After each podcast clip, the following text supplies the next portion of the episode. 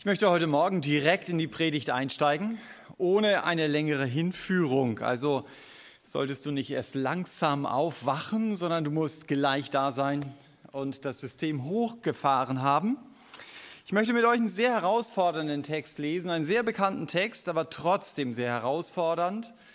Und zwar auch im ersten Johannesbrief, 1. Johannes 3, Vers 16 bis 18. 1. Johannes 3, Vers 16 bis 18. Da sagt Johannes, hieran haben wir die Liebe erkannt, dass er für uns sein Leben hingegeben hat. Auch wir sind schuldig, für die Brüder das Leben hinzugeben. Wer aber irdischen Besitz hat und sieht seinem Bruder Mangel leiden und verschließt sein Herz vor ihm, wie bleibt die Liebe Gottes in ihm? Kinder, lasst uns nicht lieben mit Worten noch mit der Zunge, sondern in Tat und Wahrheit. Wenn Gott das Kommando in meinem Leben übernimmt, dann wird sich eines ganz sicher ändern.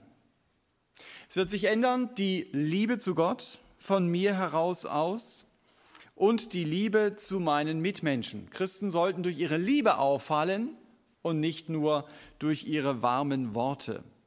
Johannes fordert mich hier heraus, damit aufzuhören, nur zu reden und endlich anzufangen zu tun. Und deshalb habe ich diese Predigt auch mit dem Satz überschrieben, den ihr auf der Folie ganz oben seht. Taten, nicht nur Worte. Taten, nicht nur Worte. Wenn Johannes über die Liebe redet, dann lenkt er meinen Blick zunächst einmal auf Jesus. Wenn ich auf Jesus schaue, dann begreife ich, wie groß die Liebe Gottes zu mir ist. Gottes Liebe wurde tatsächlich sichtbar, als der Herr Jesus auf diese Erde kam. Gott wird Mensch, damit ich wieder eine Beziehung zu Gott haben kann.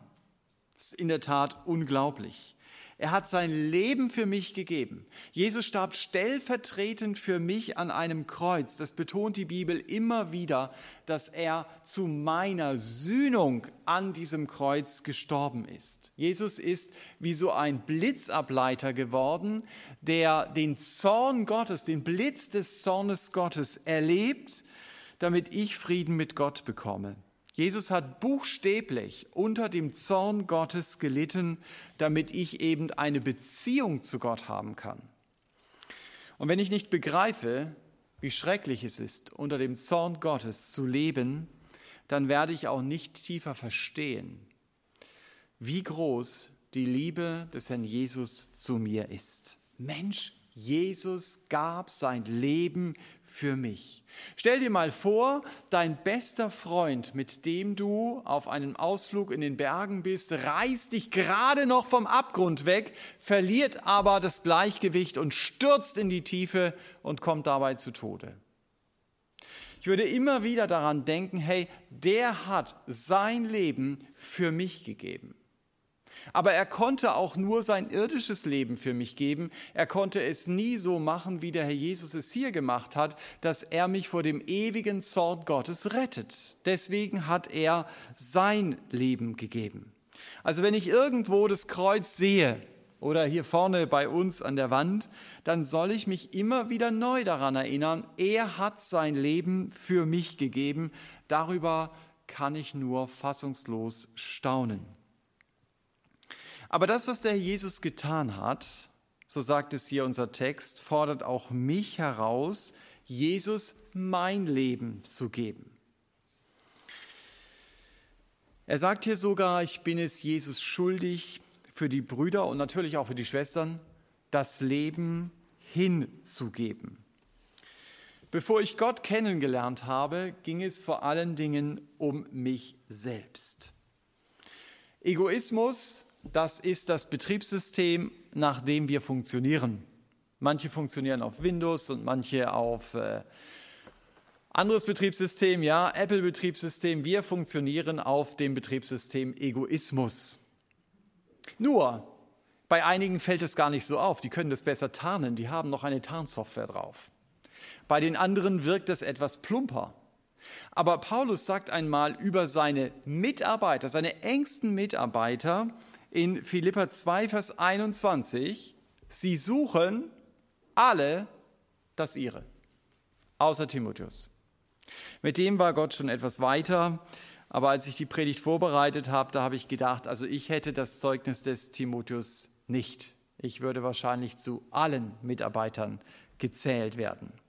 Es ist ja sogar so, dass wir anderen helfen können. Da tun wir ja gute Taten, aber wenn man genau hinschaut, dann machen wir das, um uns selbst dabei gut zu fühlen. Das heißt, in diesem Fall verstecken wir sogar unseren Egoismus hinter unseren guten Taten. Und genau das soll in meinem Leben anders werden. Gott will seine Liebe durch mich leben. In Vers 17 wird es dann sehr konkret. Wenn ich geben kann, dann sollte ich es auch tun. Also bei diesem Beispiel geht es um Geld. Aber in der Bibel geht es ja nicht nur um Geld, wenn es ums Geben geht. Da ist es wahrscheinlich am einfachsten. Aber es betrifft auch andere Bereiche meines Lebens, zum Beispiel meine Zeit oder meine Fähigkeiten oder meine Kraft. Alles gehört Gott. Und es ist doch spannend zu sehen, dass Gott wirken will und dass er mich dazu gebrauchen will. Dass ich hautnah dabei sein darf, wie zum Beispiel ein Mensch eine Beziehung mit Gott beginnt. Da stehe ich daneben, weil Gott mich gebraucht hat. Oder indem ich ihm etwas aus dem Wort Gottes zeigen kann und er schaut da rein und sagt, boah, da wird mir Jesus ja noch mal größer. Und ich stehe daneben und denke, echt schön, dass Gott mich jetzt gebrauchen konnte, damit Jesus in seinen Augen noch größer wird. Aber Gott ist nicht auf mich angewiesen. Also wenn ich sage, nein, ich möchte mich nicht von Gott gebrauchen lassen, muss Gott kein Schild daran hängen, wegen Personalmangel geschlossen. Gott gebraucht dann andere Leute. Aber er hat für mich ein Paket gepackt mit Erfahrungen, die ich mit ihm machen darf. Die Frage ist, packt mich das noch?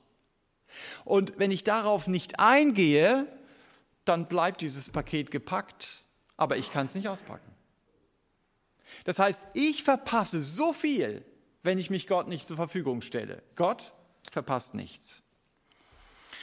Ich hätte also durch diese verpassten Erfahrungen erleben sollen, wie das ist, dass Gott mein Leben gebraucht, um seine Liebe weiterzugeben. Johannes wird hier sehr praktisch.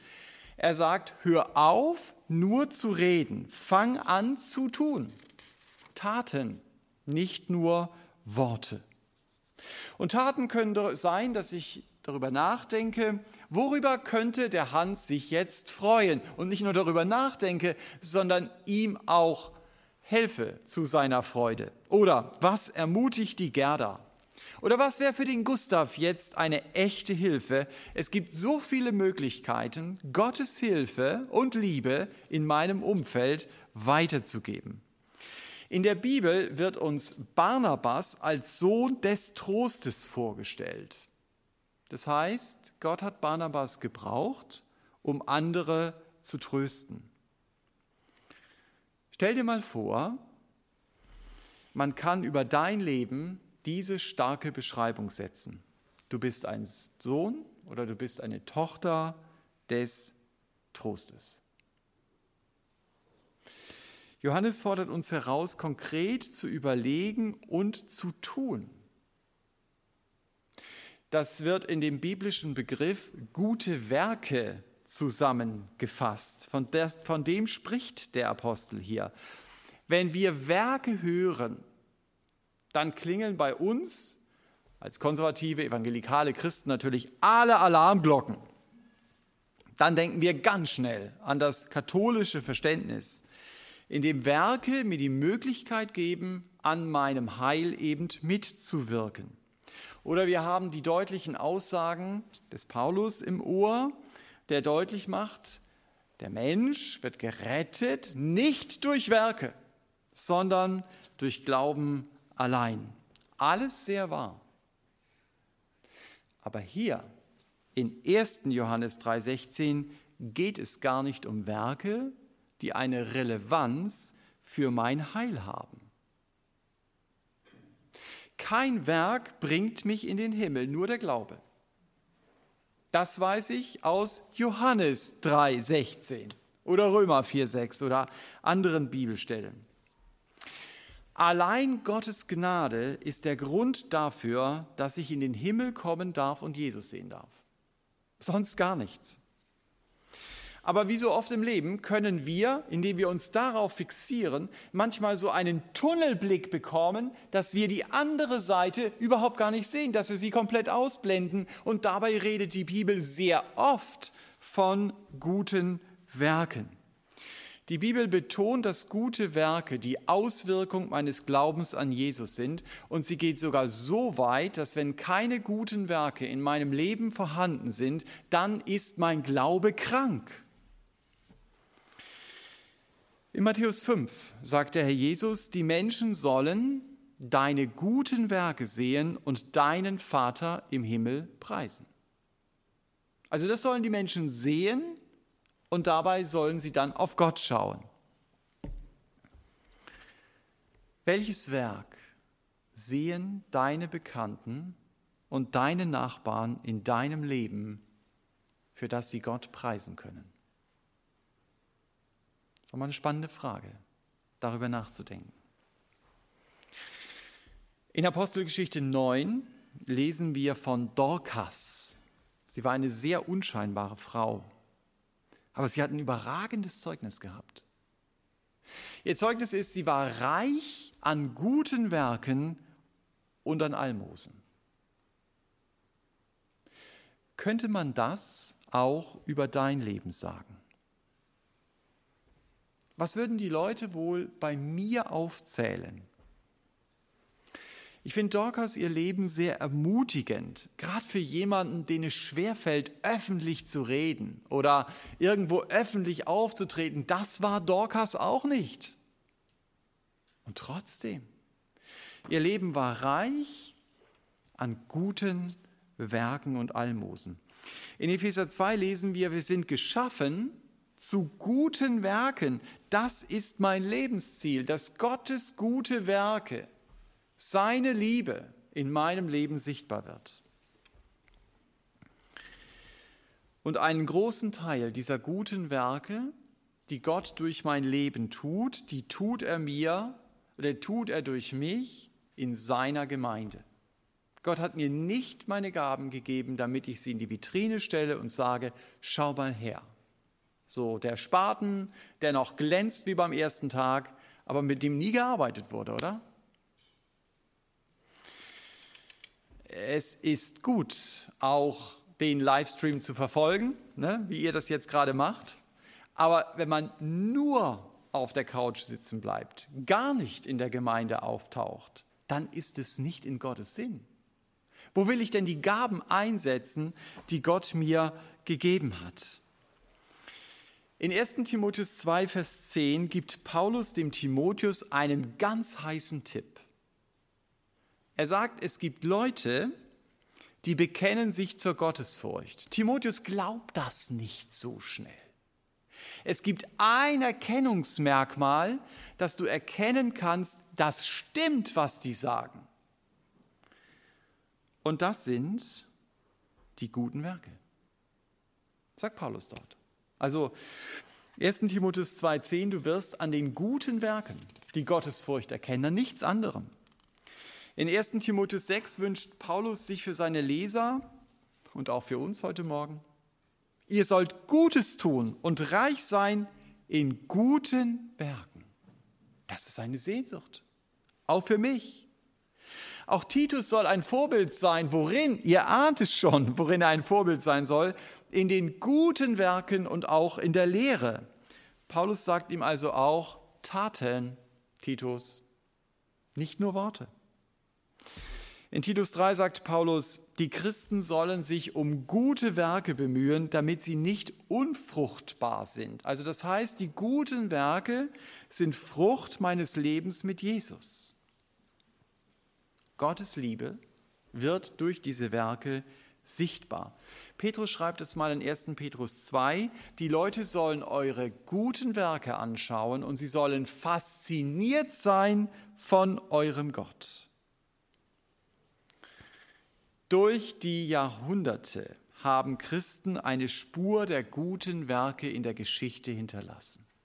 So wie die Bibel es sagt. Und das waren nur einige wenige Stellen, die ich rausgenommen habe, wo die Bibel von guten Werken redet. Christen, die nach dem Grundsatz gelebt haben, taten, nicht nur Worte. Es waren Christen wie Georg Müller, die Waisenhäuser bauten. Oder wie Bodelschwing, der Heime für geistig Behinderte erstellte. Und schon in den ersten Jahrhunderten gründeten Christen Armenhäuser, Altenheime, Blindenheime, wir würden heute sagen psychiatrische Kliniken. Das ist nicht eine Erfindung unserer Zeit. Das ist auf den ersten Metern bereits geschehen.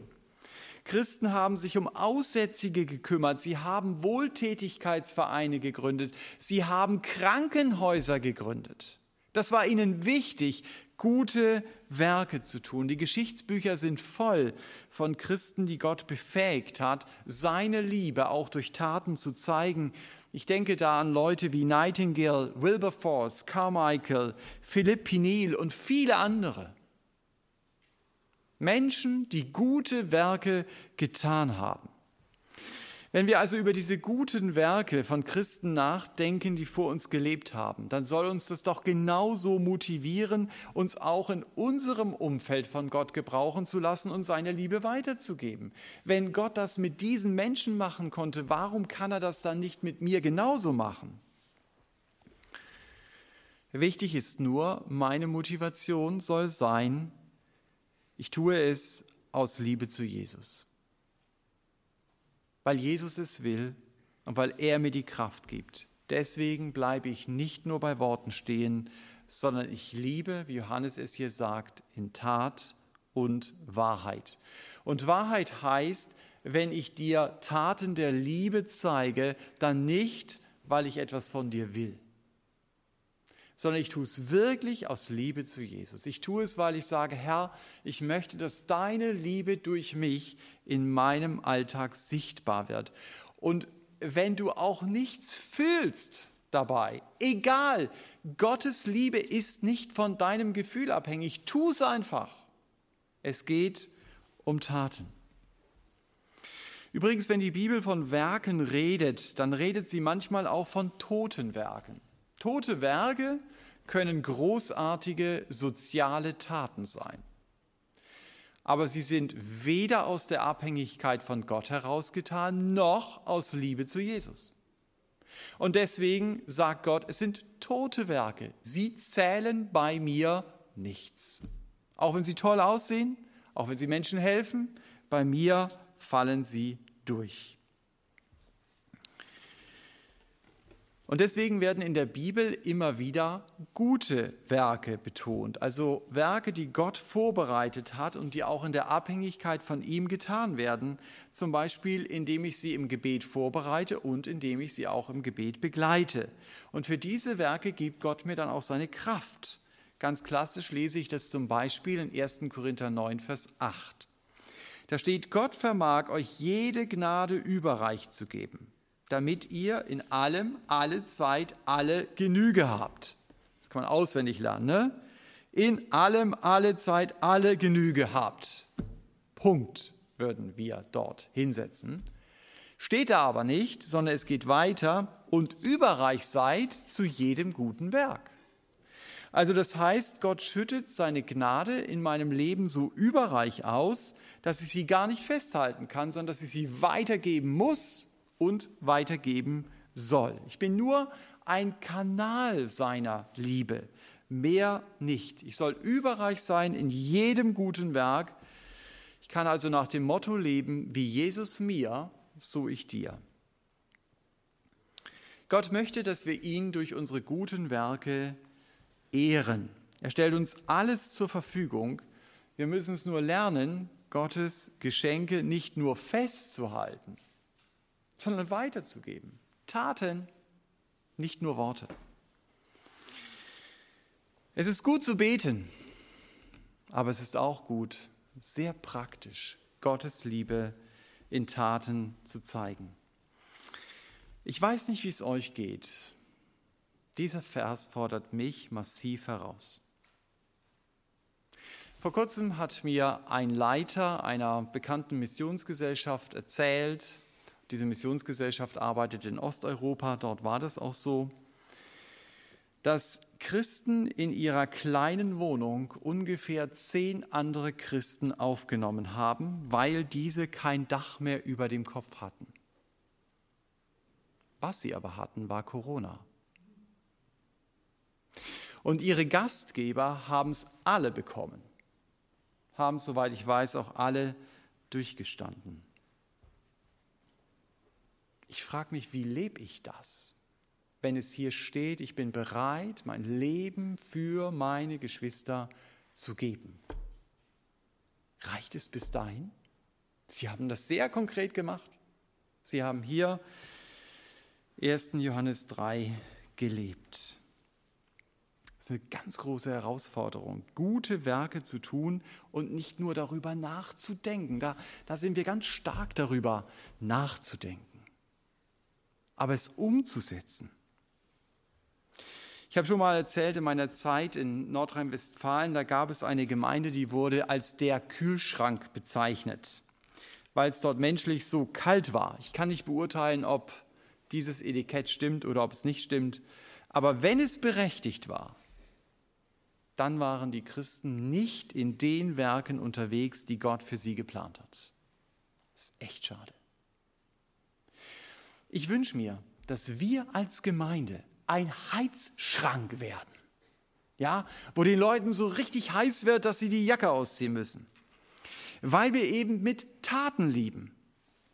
Es fängt damit an, dass neue Besucher angesprochen werden, dass ich mich wirklich für sie interessiere. Dafür ist jeder verantwortlich, nicht nur der Besuchsdienst.